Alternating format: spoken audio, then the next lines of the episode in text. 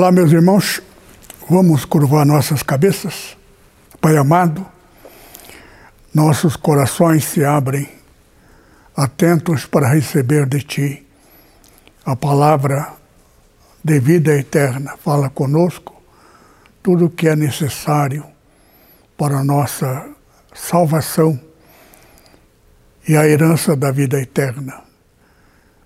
Guia-nos em toda a verdade nós te pedimos em nome de Jesus. Amém. Nós vamos meditar hoje um assunto muito importante. Na verdade, tudo é importante. Mas existem alguns tópicos da Bíblia que são muito, muito claros porque a coincidência de número. Todas as coisas de Deus giram em torno de sete e, e, e seis. Seis é do homem. O homem também de Satanás, porque Satanás é Deus da humanidade. Nós não podemos esquecer disso. O mundo está sobre o reinado de Satanás. Só que ele nunca se apresenta como Satanás. Ele se apresenta como Deus, fala como Deus, no lugar de Deus,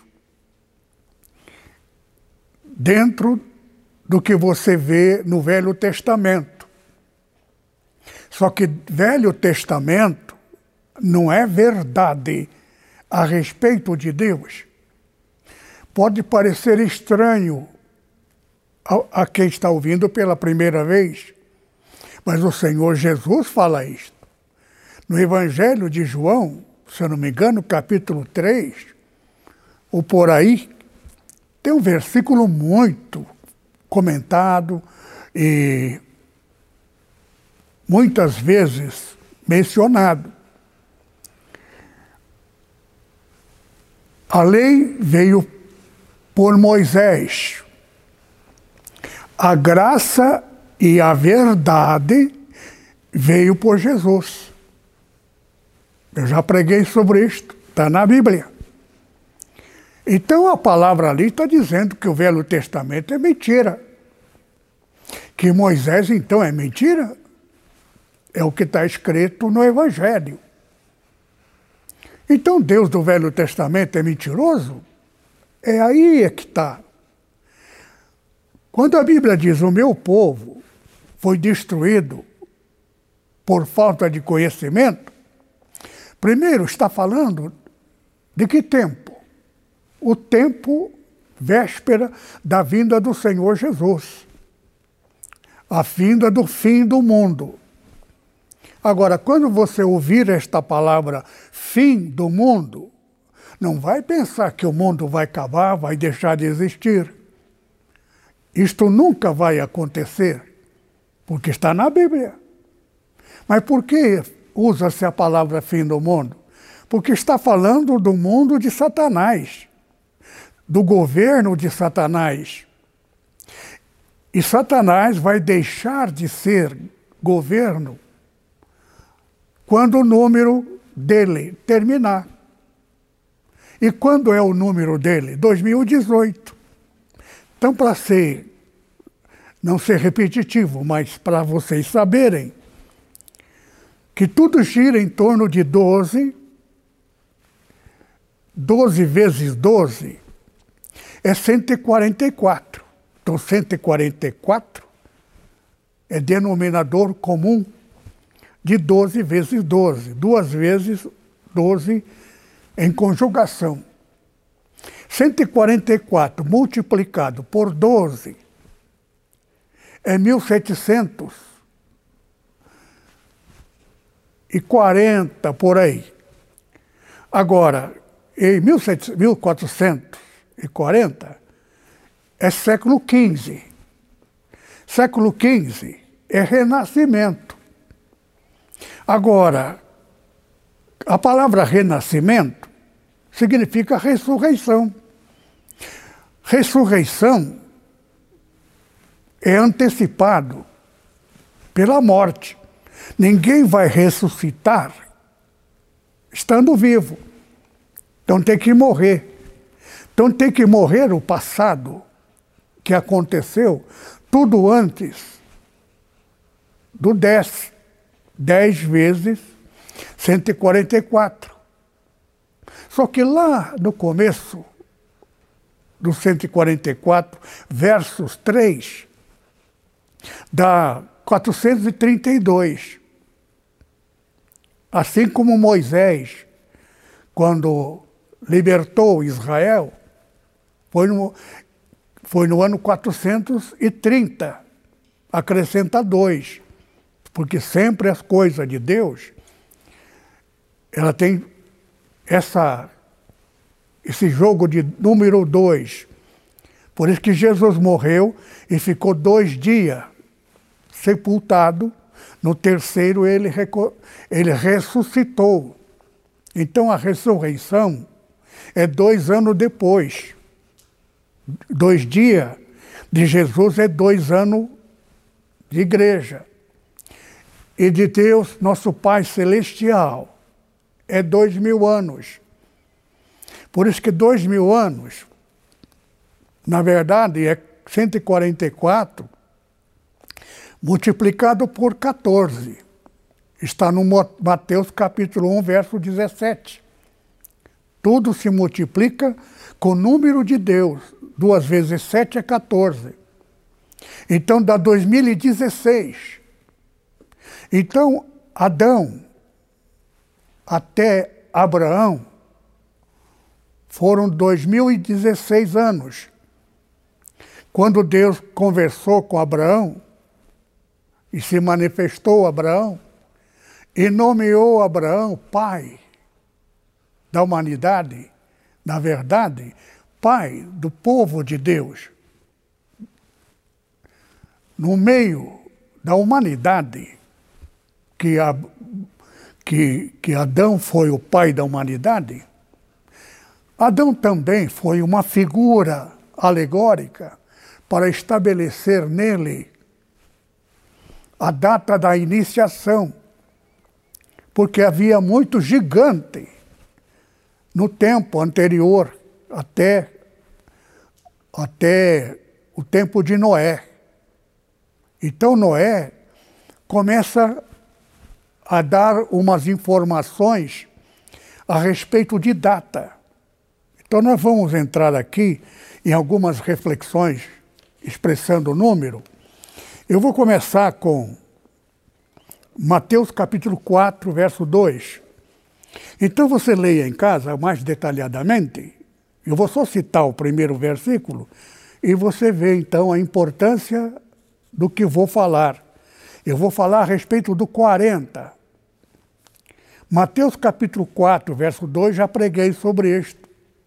Jesus jejuou 40 dias, 40 noites, para ser tentado por Satanás. Então, depois de 40 dias, 40 noites, ele foi tentado por Satanás.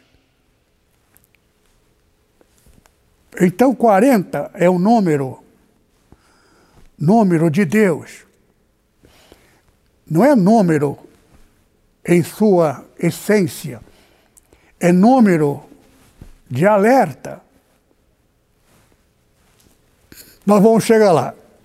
Uh, Atos Apóstolos, capítulo 7, verso 23, 30 e 36. Só que esses três versículos é o que consta o número 40, mas você deve ler toda ela em sequência, mas saber que o importante é o número 40. A idade de 40 anos, Moisés matou o egípcio e fugiu ao Monte Sinai. Moisés vivia no Egito. Foi aceito como um príncipe. Aqui você tem que ser, ler a Bíblia e saber quem era Moisés. Moisés foi salvo, porque toda criança naquela época que tinha se multiplicado tanto, eles matavam a criança, não deixavam viver. Israel se tornou escravo por muito tempo. Então, lá no futuro, chegou o tempo da libertação. Três vezes 144, que Deus havia dito para, Mo... para Abraão: a tua geração irá para a terra dos amorreus. Na quarta geração voltará. Então, na quarta significa no final da ter terceira geração.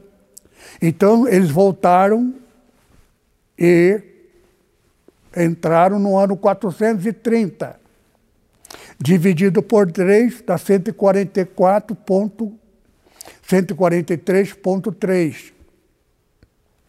Multiplicado por 3 dá 143.3.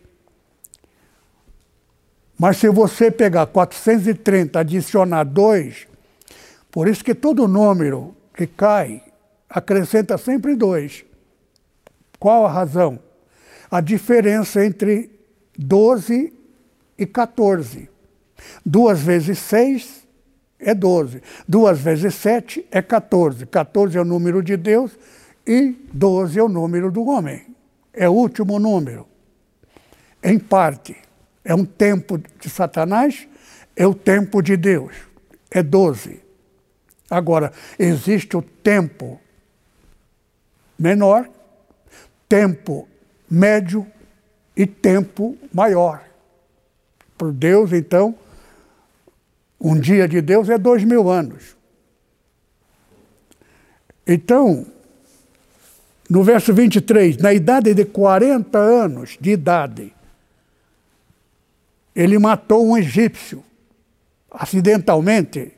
Na verdade, ele estava brigando em defesa de um irmão que é judeu, descendente de Abraão, irmão dele, mas como ele era criado como príncipe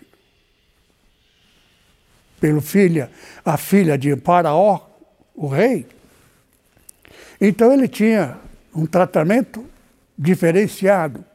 Ele vivia como príncipe, andava como príncipe, vestia como príncipe e morava com os príncipes de Faraó, filho de Faraó, porque era adotivo.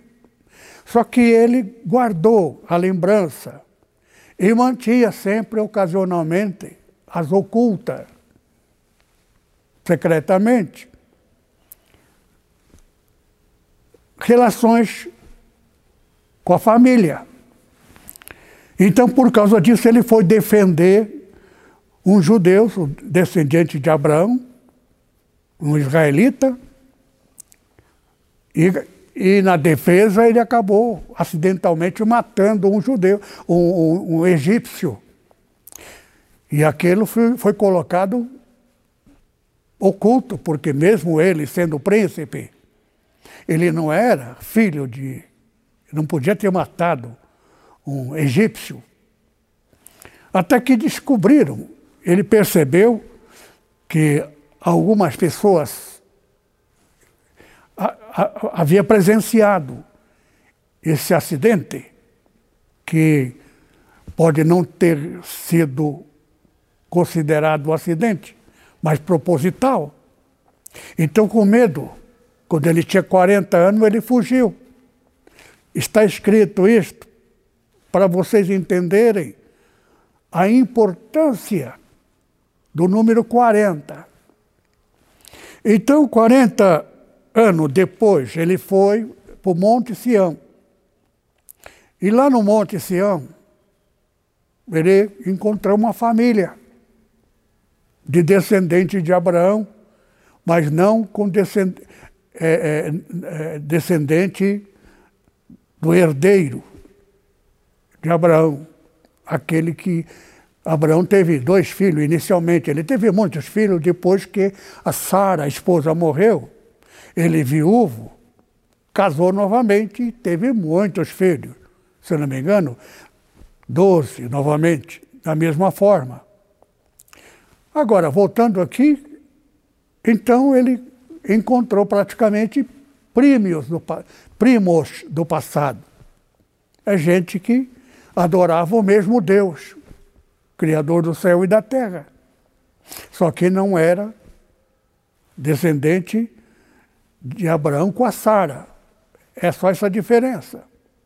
Então ele se entendia de uma certa forma, porque o Deus que eles serviam, é, talvez não com a perfeição que Israel servia, embora nem o próprio Israel defendia ou servia a Deus dentro da perfeição, mas isso aí é uma outra história. No, no verso 30, ele já estava com 80 anos de idade. 40 quando ele fugiu, e quando ele já estava 40 anos na terra lá do sogro dele, porque ele acabou casando com uma das filhas daquele que hospedou e recepcionou e tornou sogro dele. Então, novamente, 40 anos, Deus, quando ele tinha 80 anos, falou com ele: Você vai voltar lá no Egito e você vai libertar os teus irmãos, o meu povo. Então, no verso 36, 40 anos, quer dizer, ele libertou tudo mais, toda aquela história que está na Bíblia, que todo mundo sabe, conhece, tem até filme de Moisés é? saindo do Egito, uma história muito conhecida. Só que eles ficaram no deserto comendo maná. Maná era uma coisa fenomenal, inexplicável, que vinha do céu. Toda manhã eles acordavam e levantavam, é? havia maná para eles apanharem e comerem como uma coisa. Maná era um alimento misterioso, vindo dos céus que toda manhã o povo, filho de Abraão, Israel, tinha que ir buscar maná. E alguns que pegava e guardava para o dia seguinte, quando eles iam então abrir para comer, o maná de ontem era cheio de bicho. Então eles tinham que levantar toda manhã para apanhar para o dia, porque no dia seguinte era comida de bicho. Só que isso aí que foi escrito naquele tempo é alegoria, é metáfora a respeito da nossa alimentação espiritual. A palavra do pregador que prega na igreja é o que estou fazendo hoje. Essa pregação é preparado hoje para vocês hoje. Amanhã, isso já não é mais a pregação de hoje. Então, pessoa, como teólogo, ele ouve uma pregação maravilhosa de um cidadão pregador de tal lugar. De repente, ele ouve uma outra pregação maravilhosa de outro, que não é teólogo. Então chega um momento que ele pega, junta um pouco desse e pouco daquele, de quem não é teólogo. Por quê?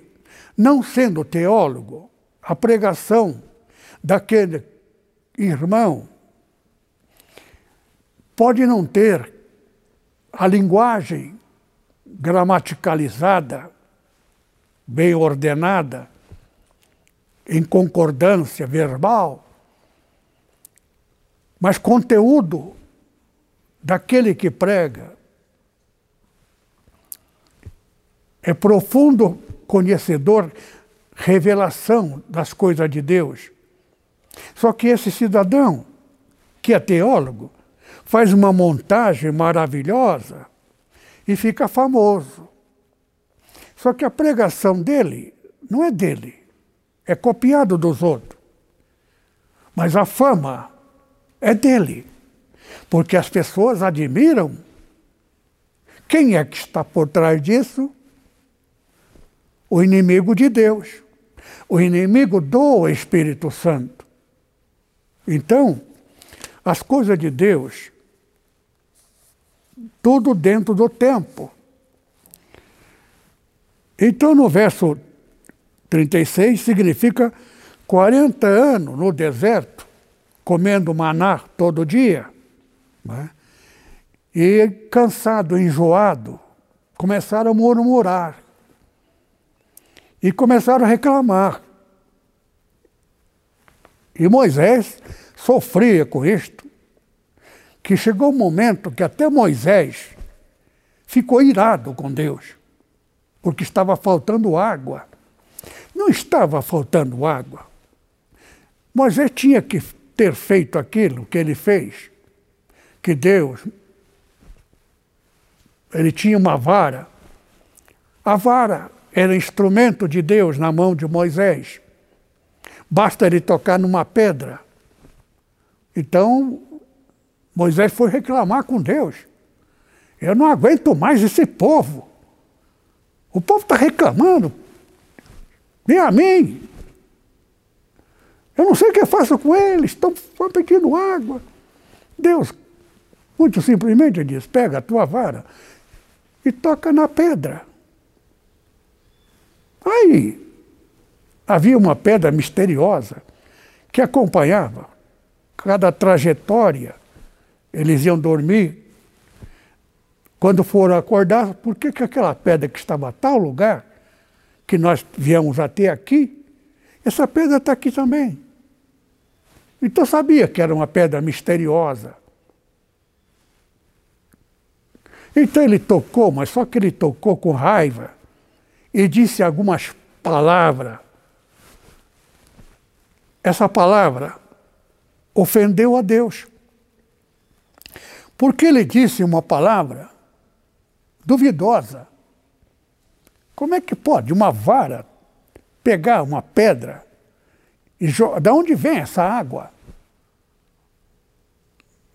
É? Mas Deus mandou. E vai sair água desta pedra. Deu uma cacetada na pedra e a pedra jorrou água.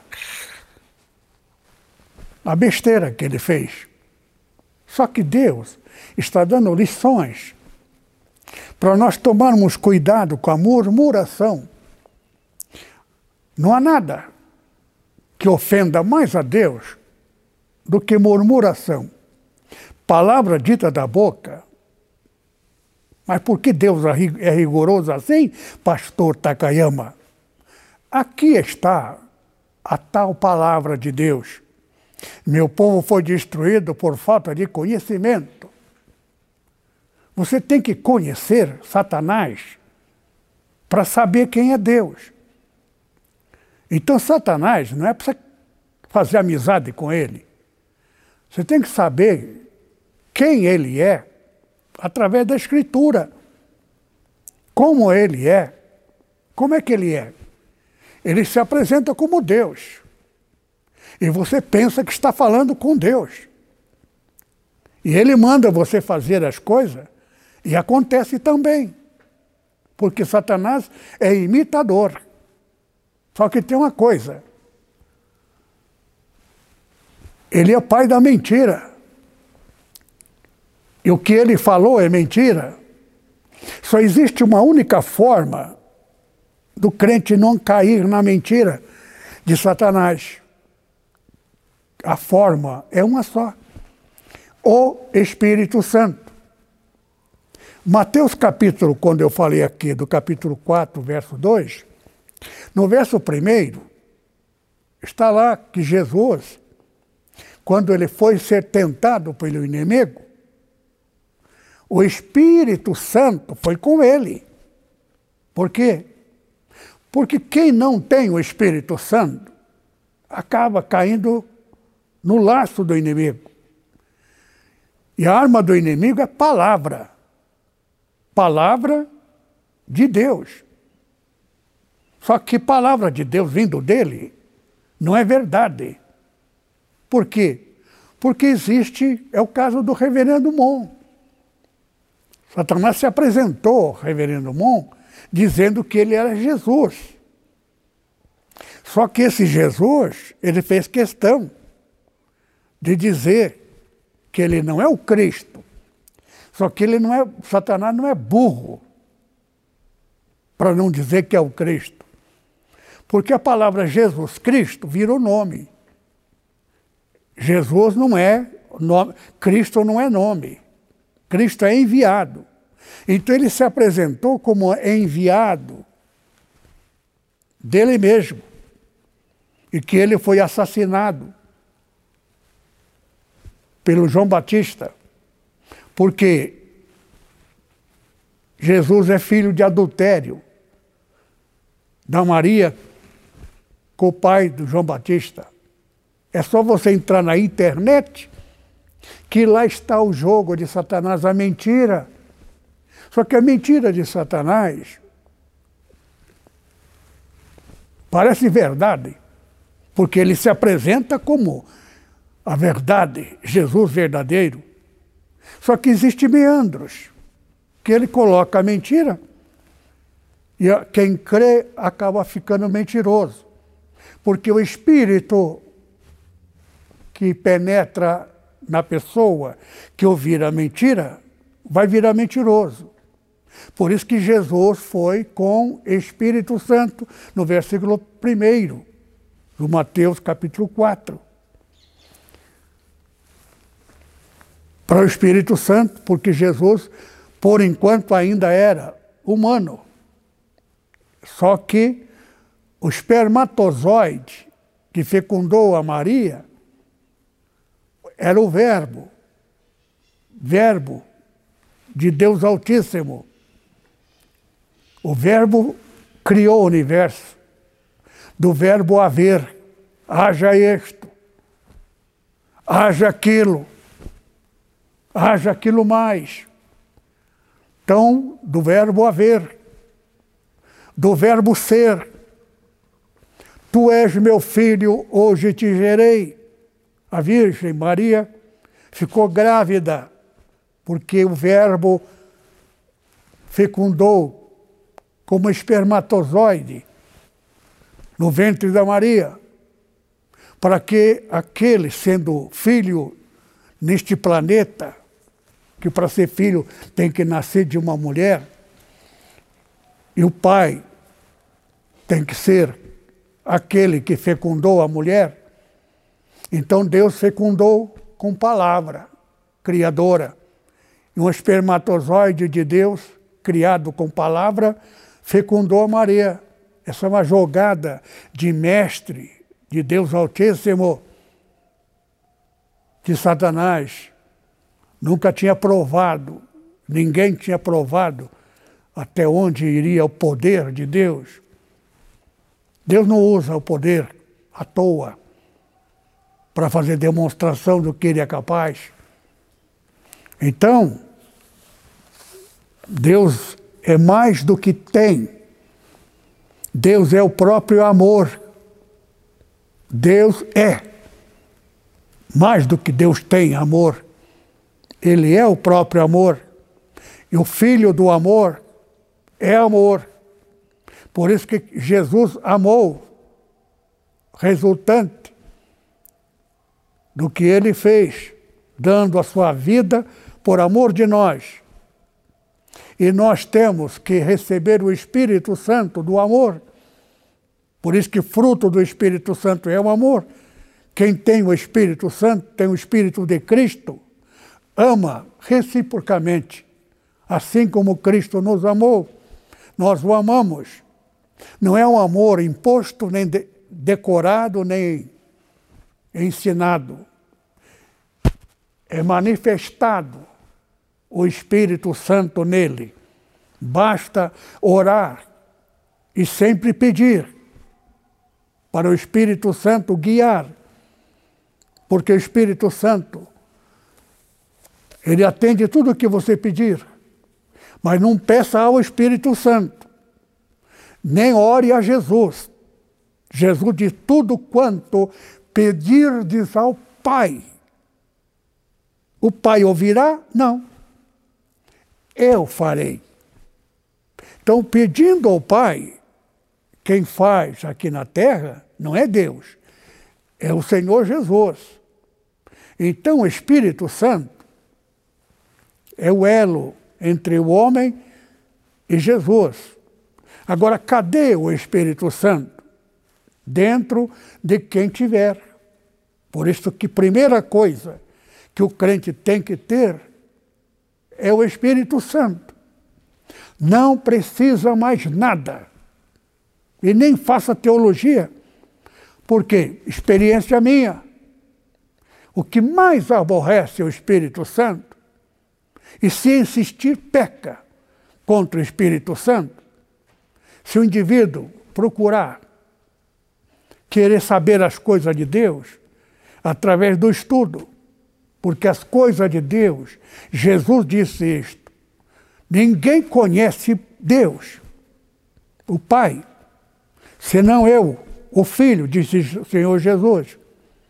E ninguém me conhece quem sou, senão o Pai.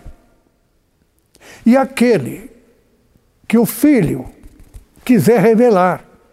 E o Jesus revela através de quê? Do Espírito Santo. Então, o Espírito Santo não poderia habitar no homem por causa do pecado, porque direito de Satanás. Existe o espírito da imitação que pertence a Satanás. Satanás não tem o poder do espírito criador. Ele tem o poder imitador. Por isso que tudo aquilo que Moisés fazia, os magos de Faraó, para cada pastor verdadeiro, tem 850 falsos. Se tiver dois pastores verdadeiros, duas vezes 850. Se tiver três pastor verdadeiro, haverá três vezes 400, 850. Está na Bíblia. Elias era um só. Havia 400 de Baal. E mais, aliás, 480 de Baal. E mais 400 de Azera. Esses 400 de Azera, quando viu, e o povo gritando, só o Senhor é Deus, eles deixaram de ser profeta de Azera, passaram a ser profeta de Deus Altíssimo. Agora, Deus aceitou? Não. E como é que eu sei? Porque logo depois, Ezequias fez amizade com o marido de Jezabel, que era rei. Os dois se concordaram fazer guerra e conquistar uma terra que outrora pertencia aos filhos de Abraão, que eles perderam. Vamos readquirir aquilo. E fizeram acordo. Então Ezequias, como homem de Deus, diz: vamos procurar um profeta para falar se devemos ir ou não. Então vieram os, os, os profetas. Quem são aqueles profetas? Se só Elias era constado como verdadeiro. Porque nesse tempo, Elias ainda estava vivo. Agora, aqueles do Azera que viraram. Só que viraram de nome, mas continuaram. Então aqui, Jonas, Deus mandou ele profetizar na cidade de Nínive que ah, daqui 40 dias Deus vai enviar fogo do céu e consumir toda cidade de Nínive. Ele saiu na rua profetizando: Assim diz o Senhor. Dentro de 40 dias, essa cidade inteira será destruída, porque o Senhor enviará fogo por causa da conduta de vocês, os pecados, tudo mais. Só que o rei daquela cidade ficou com medo. Jejuou, orou, pediu perdão a Deus e mandou todo o povo inteiro se humilhar e pedir perdão a Deus. E Deus e Jonas ficou lá de cima do morro, debaixo de uma cobertura vegetal, uma árvore, para fazer sombra, esperando para o fogo vir e consumir aquela cidade. Então, de repente, Deus fez com que um inseto ferisse esta árvore e a árvore secasse. Quando a árvore secou, ele começou a chorar, começou a blasfemar, é, murmurar, tudo mais. E Deus disse: Você está tão triste e aborrecido porque uma pequena árvore deixou de existir? Aquela cidade que tu profetizaste se arrependeu. Estão orando, pedindo perdão a mim. E eu vou perdoar por minha misericórdia. É? Quer dizer, Deus mostrando aqui o número 40. Agora, Gênesis capítulo 7, verso 4 e 12. Noé foi avisado. Deus mandou ele fazer uma arca gigante e colocar ali os animais, tudo mais, etc. Porque dentro do prazo estabelecido virá chuva torrencial que vai inundar o mundo inteiro. Então, Noé, ele construía a arca e, e pregava é? que o mundo seria destruído. Gênesis capítulo 7, verso 4 e verso 12. Então, começou a chover. Deus mandou ele fechar a porta da arca, tudo mais, a janela. Né? E a chuva começou. Durante 40 noites e 40 dias. 40 dias e noite. E a água foi subindo. Foi subindo, inundando. Aí o povo percebeu. Aí Deus havia fechado a porta para não permitir ninguém, porque não acreditaram no aviso de Deus.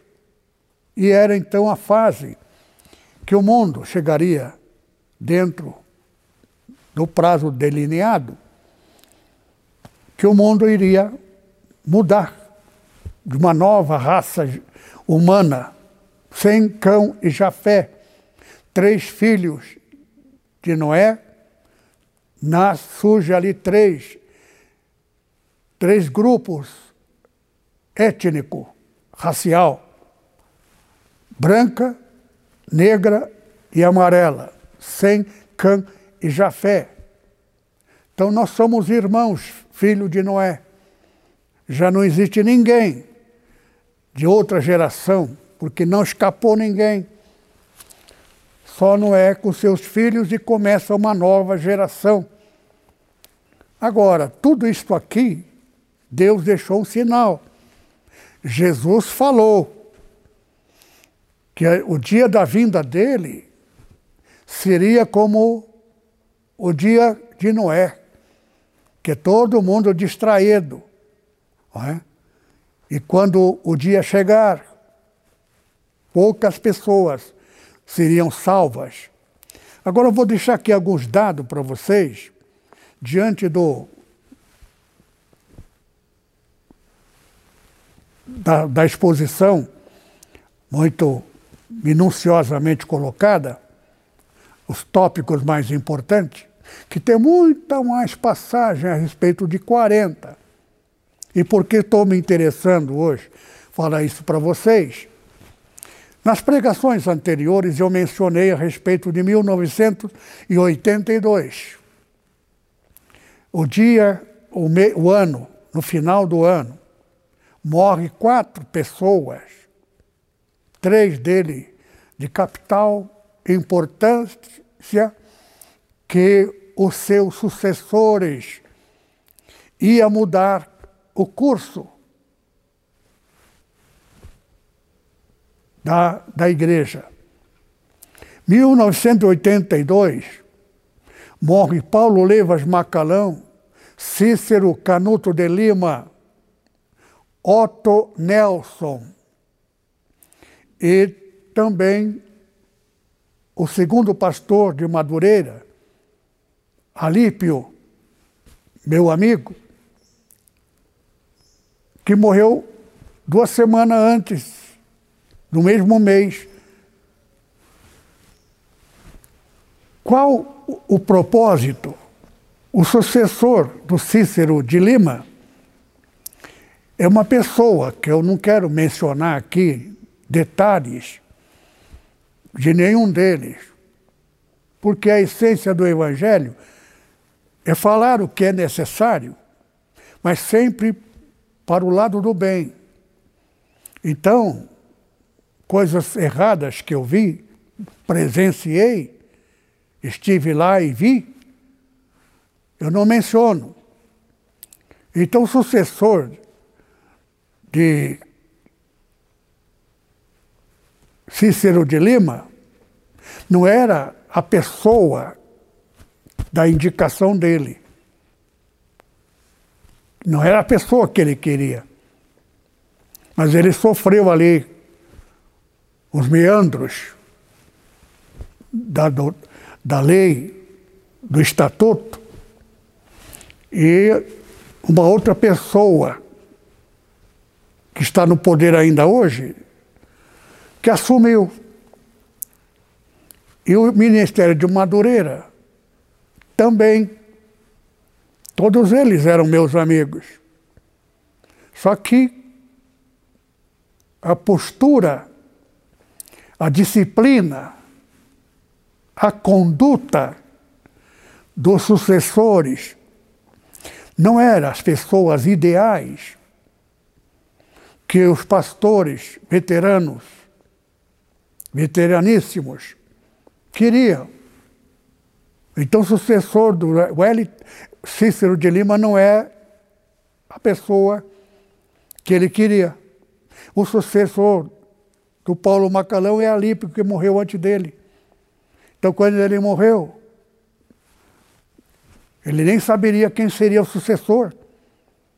Por quê? Porque ele também já estava hospitalizado, morrendo duas semanas depois. Eu só sei que a Assembleia de Deus encerra ali. Só que o mais antigo de todos, mais antigo do que pastor Paulo Macalão, e Cícero de Lima e de Alípio, era o Otto Nelson. Otto Nelson era contemporâneo, era o terceiro missionário que veio quatro anos apenas depois do, do Daniel Berg e o Werner Wingli. Ele faz parte do primeiro grupo, só que veio quatro anos depois mas foi um dos maiores ganhadores de alma. Ele ganhou, foi ele que iniciou trabalho na Bahia, aquela região. Deus era com ele. Só que meandros, sempre meandros, eternos meandros, deram chega para lá nele. Ele foi acabou indo lá para a Argentina fundar a igreja. Só para vocês entenderem, irmãos, o que é pentecostal? A igreja pentecostal, que nós fazemos parte, era uma igreja perseguida pelos protestantes, presbiteriano, batista, e nós sofríamos perseguição de dois lados. A Igreja Católica nos perseguia pensando que nós éramos protestantes. E não éramos protestantes. E o protestante nos perseguia, não pensando que éramos católicos, mas que era uma nova doutrina a respeito do tal de Espírito Santo. E sofremos perseguição de dois lados. Mas, na verdade, o objetivo principal meu e dos meus contemporâneos, as pessoas que, muitos católicos, até hoje, eu não posso dizer 90%, pode até ser mais, mas todo mundo sabe que os católicos hoje não vão à igreja. Então, não viemos formar a igreja. A igreja era colocado o nome de igreja algum tempo depois. Não, for, não puseram placa de igreja. Ninguém sabia que era uma igreja. Sabia que ali era casa de oração. E na oração pedia Espírito Santo, porque está dentro do Renascimento. Período de 1500 é período da morte. Dois anos depois, a queda da Bastilha,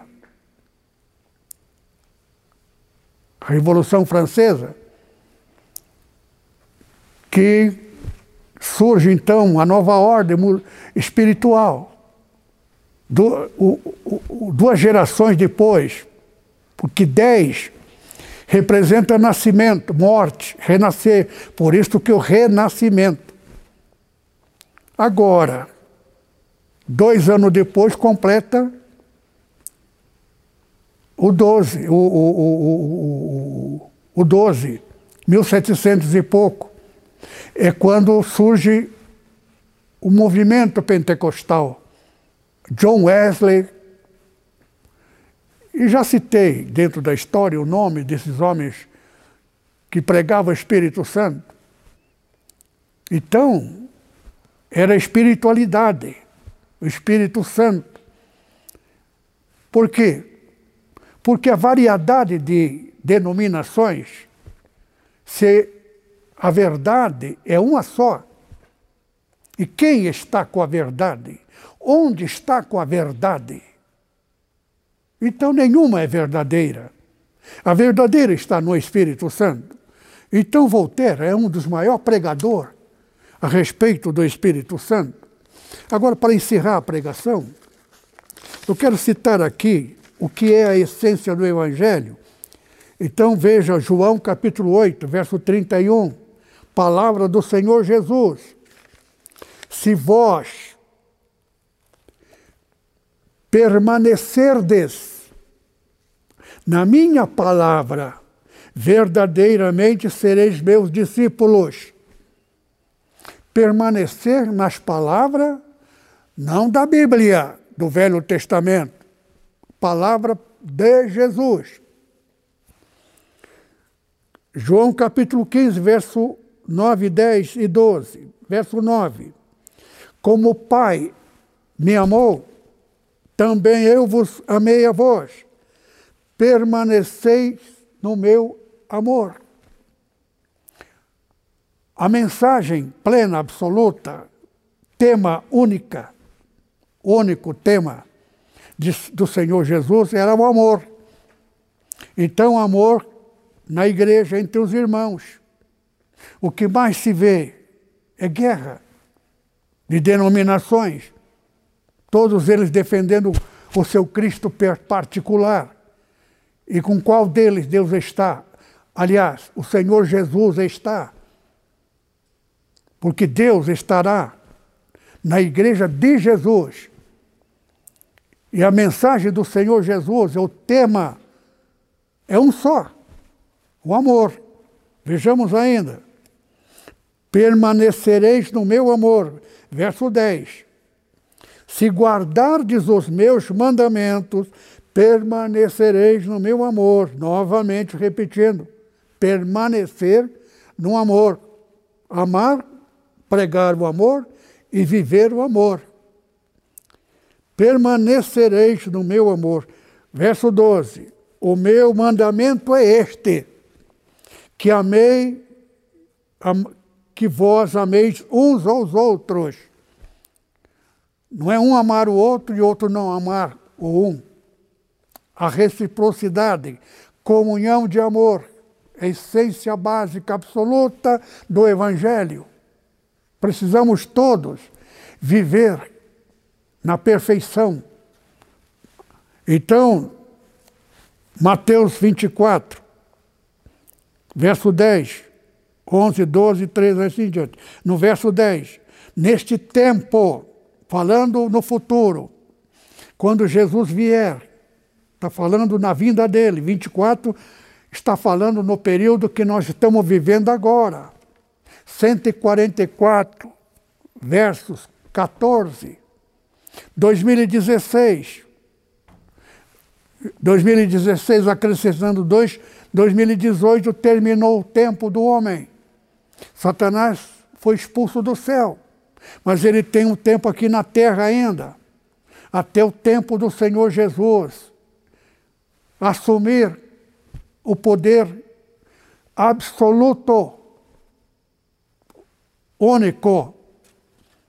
Então, nesse tempo, muitos serão escandalizados, trair-se-ão uns aos outros, uns aos outros se aborrecerão, mas por se multiplicar a iniquidade, o amor de muitos se esfriará Verso 13: Mas aquele que permanecer até o fim será salvo. Permanecer no amor. A Nipo, a fama da Nipo, era igreja do amor. Agora, a gente não amava porque aprendeu a amar. Eu nunca preguei isso aqui antes, estou pregando hoje. Por quê? Porque na NEPO não precisa pregar o amor. Porque muitas pessoas, por causa do, da, do parente que aprontaram, chorando, não quis sair da igreja. Porque ama a igreja. Porque conhece as igrejas por aí. Por que a igreja verdadeira do Senhor Jesus não pode falar em dinheiro? Porque é pecado pastor pregar sobre dinheiro na igreja. Daniel Berg e Gunnar Wingre, eu conheci, Otto Nelson, eles não pregavam dinheiro. Agora, como é que a igreja Nepo, que não prega e não fala em dinheiro, eu digo, ninguém sabe quem deu, se deu, isso é doutrina da igreja. E nunca, nesse tempo de coronavírus, nunca nos faltou. Pelo contrário, pelo contrário. Agora, de onde vem o dinheiro? Espírito Santo. O dízimo verdadeiro não deve ser pregado no púlpito. O dízimo verdadeiro é dado pelo Espírito Santo. Então o Espírito Santo visita a pessoa pessoalmente e faz um pacto, não como lei, a promessa de, de abençoar. Por que, que não devemos pregar na igreja? Porque se eu prego a respeito do dinheiro e coloco o nome de pessoa quem deu, quem não deu, aquele pobre irmão que não tem nem roupa para vestir, ele não vem mais para a igreja de vergonha. E quem vai pagar com isto? Com toda plena, absoluta certeza, eu pagarei. Caríssimo, porque aquela alma é preciosíssima para Deus. e o constrangimento deles será culpa minha. Por isso que eu não prego sobre o dinheiro, tenho muito receio. E quando alguém quer dividir a igreja nipo, eu deixo levar tudo. Prejuízo enorme. Eu já falei isso algumas vezes. Só que a igreja que divide nunca mais prospera. Tem muitas coisas que eu poderia falar aqui, mas eu tenho que falar mal de pessoa, indiretamente. Então eu não falo. Mas Deus cuida da sua igreja. Por isto que amar, irmãos, não é uma imposição. Basta você ter o Espírito Santo. Fruto do Espírito Santo é o amor. Gente que fica olhando para a igreja do outro e vai abrir uma igreja lá perto, porque se está prosperando lá, quem sabe eu vou roubar uns crentes do, do Takayama. Pode levar à vontade. A igreja verdadeira, a igreja, nenhum deles se perde, porque está escrito na Bíblia, a oração de Jesus. Aqueles que tu me deste, nenhum deles se perdeu, meu Pai, senão só o filho da perdição. Estava falando de Judas a igreja verdadeira do Senhor Jesus, o pastor verdadeiro. Não é o pastor que está na frente da igreja, chamado de pastor reverendo. Eu não sou pastor da igreja. Eu sou instrumento do pastor. Que Deus abençoe. Vamos orar. Pai amado, graça te damos pela palavra de amor, de advertência, essa doutrina severa. Te damos graça para aprendermos nunca a perder o Espírito Santo, cujo fruto do Espírito Santo é o amor. Faz abundar em nós, cheio do Espírito Santo, e assim seremos perfeitos. Nós te pedimos em nome de Jesus. O amor de nosso Pai, a graça abundante do Senhor Jesus, permaneça com os irmãos. Amém.